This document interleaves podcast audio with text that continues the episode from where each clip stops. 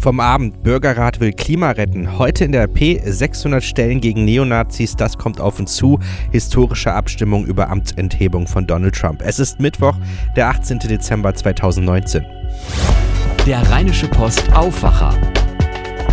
Der Nachrichtenpodcast am Morgen. Mit Daniel Fiene. Schönen guten Morgen zusammen. Kritiker sagen, das Klimapaket der Bundesregierung reicht nicht, um einen entscheidenden Beitrag zur Klimawende zu leisten. Das will ausgerechnet eine Bürgerinitiative jetzt besser machen. German Zero will ein Gesetz einbringen, das der Politik höhere Ziele setzt, das Klima zu schützen. Das Ziel, Deutschland bis spätestens 2035 klimaneutral zu machen, um die Erderhitzung noch auf 1,5 Grad zu begrenzen. Gestern hat der Verein seinen Plan präsentiert. Hören wir, was der Vorstand Heinrich Strößenreuter bei der Vorstellung des Klimaplans des Vereins in Berlin sagte. Weltweit haben wir uns auf die 1,5 Grad verständigt. Das heißt für Deutschland drei Gigatonnen, die über sind. Die sind dieses CO2-Konto ist 2023 verbraucht. Das heißt, äh, die Klimaziele der Bundesregierung entsprechen nicht mehr dem, was völkerrechtlich verbindlich zugesagt wurde. Was wir von German Zero versuchen, innerhalb von zehn Jahren klimaneutral zu werden. Jede Tonne, die ab 2024 extra emittiert wird, muss zusätzlich im Ausland über deren Ziele hinaus ausgeglichen werden. Und das soll jetzt geändert werden. Wir haben eine Reihe an Maßnahmen zusammengeschrieben, sechs, sieben Kernmaßnahmenbereich von Energie, Mobilität, äh, Wohnen, Landwirtschaft, wo wir uns aufgeschrieben haben, was passieren soll, damit wir innerhalb von zehn Jahren klimaneutral werden müssen. Ganz, ein, äh, ganz simple, ganz einfache Beispiele, Halbstundentakt in jedes Dorf in Deutschland, Ausbau Bus und Bahn. Dann brauchen wir eine CO2-Steuer, die klimaschädliches Verhalten teurer, klimafreundliches Verhalten billiger macht. Wir brauchen eine Sanierung von Wohnungen, Wärmesanierung. Da wird man 100.000 neue Handwerker brauchen, die das äh, voranbringen. Solar auf alle Dächer, dass wir in eine Energiezukunft reinkommen, die ohne Kohle, ohne Gas und ohne Öl auskommt. Das sind die Ziele. Wir haben eine Reihe an Maßnahmen zusammengeschrieben, sechs, sieben Kernmaßnahmenbereich von Energie, Mobilität, äh, Wohnen, Landwirtschaft, wo wir uns aufgeschrieben haben, was passieren soll, damit wir innerhalb von zehn Jahren klimaneutral werden müssen. Ganz, ein, äh, ganz simple, ganz einfache Beispiele, Halbstundentakt in jedes Dorf in Deutschland, Ausbau Bus und Bahn. Dann brauchen wir eine CO2-Steuer, die klimaschädliches Verhalten teurer, klimafreundliches Verhalten billiger macht. Wir brauchen eine Sanierung von Wohnungen, Wärmesanierung. Da wird man 100.000 neue Handwerker brauchen, die das äh, voranbringen. Solar auf alle Dächer, dass wir in eine Energiezukunft reinkommen, die ohne Kohle, ohne Gas und ohne Öl auskommt. Soweit Heinrich Strößenreuter von German Zero. Heute in der RP 600 neue Stellen gegen Neonazis. Innenminister Seehofer forciert den Kampf gegen Rassisten, Neonazis und Antisemiten auch in den Reihen der Sicherheitsbehörden. Allein 57 Bundespolizisten fielen auf. Tja, das steckt dahinter. Gemeinsam mit Verfassungsschutz und Bundeskriminalamt hat Innenminister Horst Seehofer über den aktuellen Stand im Kampf gegen Rechtsextremismus informiert.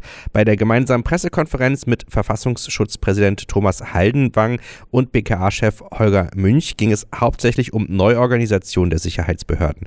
Frank Mischke berichtet aus Berlin. Was hat Seehofer denn gesagt? Naja, er hat im Grunde nochmal betont, dass es spätestens nach dem Fall Lübcke und auch dem Anschlag in Halle an der Zeit ist, aktiv gegen Rechtsextremismus vorzugehen.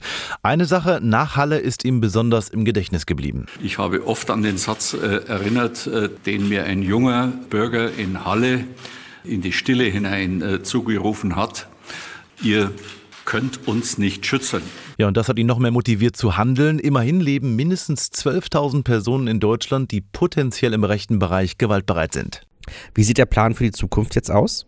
Also seit November gibt es erstmal 600 neue Behördenstellen, die extra geschaffen wurden. 300 beim Verfassungsschutz und 300 beim Bundeskriminalamt, die sich dann ausschließlich mit dem Kampf gegen Rechtsextremismus beschäftigen.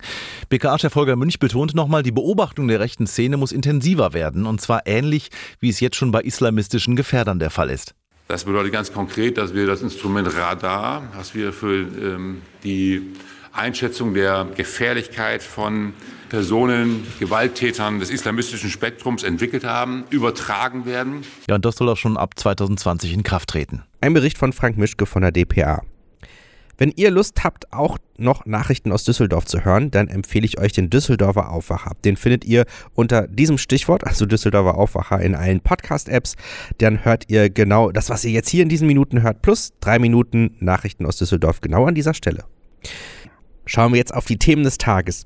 Das US-Repräsentantenhaus steht vor einer historischen und der entscheidenden Abstimmung über die offizielle Eröffnung eines Amtsenthebungsverfahrens gegen Präsident Donald Trump.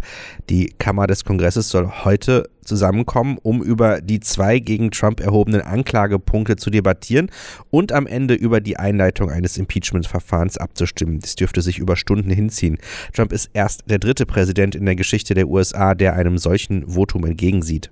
Kurz vor der für heute erwarteten Abstimmung hat US-Präsident Donald Trump seiner Wut in einem Brief freien Lauf gelassen. In dem sechsseitigen Schreiben an die Vorsitzende des Repräsentantenhauses Nancy Pelosi erhob Trump schwere Vorwürfe gegen die Frontfrau der Demokraten und ihre Partei. Eine Frage an Tina Eck aus den USA. Sechs Seiten sind ja ziemlich ausufernd. Was hat Trump denn alles zu meckern? Ja, Trump will mit seiner epischen Wut Geschichte machen, wie er schrieb. Der böse Brief soll Teil seines Vermächtnisses werden. Und äh, dieser Brief ist voll mit den bekannten Angriffen auf die Demokraten. Trump verdrehte einfach die Vorwürfe in der Ukraine-Affäre und warf den Demokraten Machtmissbrauch und Einmischung in die Wahlen vor. Sie seien diejenigen, die die Demokratie in Amerika untergraben und die Justiz behindern, schrieb Trump. Die Demokraten fügten dem Land Schmerz und Leid zu, um sich politische Vorteile zu verschaffen. Also Trump zog vom Leder eben nach seinem bewährten Motto Angriff ist die beste Verteidigung. Sagt Tina Eck von der DPA. Im Prozess um eine tödliche S-Bahn-Schubserei in Nürnberg sollen voraussichtlich heute vor dem Landgericht Nürnberg-Fürth die Urteile fallen. Die beiden jugendlichen Angeklagten sollen im Januar am S-Bahnhof Frankenstadion drei andere Teenager ins Gleisbett gestoßen haben. Zwei von ihnen wurden von einem Zug überfahren und starben. Tina Menzinger, welche Strafen drohen den beiden Angeklagten?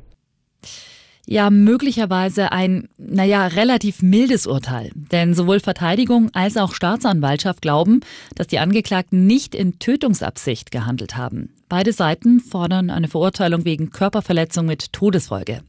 Die Staatsanwaltschaft plädiert auf rund vier Jahre Haft. Die Verteidigung hält maximal zwei auf Bewährung für ausreichend. Ja, ganz anders sieht das die Nebenklage. Die Eltern der Opfer sind überzeugt, dass der Tod ihrer Kinder zumindest billigend in Kauf genommen wurde. Wer jemand ins Gleisbett schubst, muss doch damit rechnen, dass ein Zug kommen kann. Naja, das sieht die Anklage tatsächlich anders. Aus ihrer Sicht haben die Angeklagten den einfahrenden Zug nicht wahrgenommen und auch gar nicht wissen können, dass überhaupt ein Zug zu der Zeit durchfährt. Denn planmäßig hätte die nächste Bahn erst zehn Minuten später eintreffen sollen. Die Verteidiger betonten, wie stark die Angeklagten das Geschehene bereuten. Beide hätten in Briefen bei den Familien der Getöteten um Entschuldigung gebeten und äh, jeweils 10.000 Euro gezahlt. Ja, und außerdem soll einer der beiden auch geholfen haben, das Leben des dritten Opfers zu retten. Ein Bericht von Tina Menzinger von der DPA.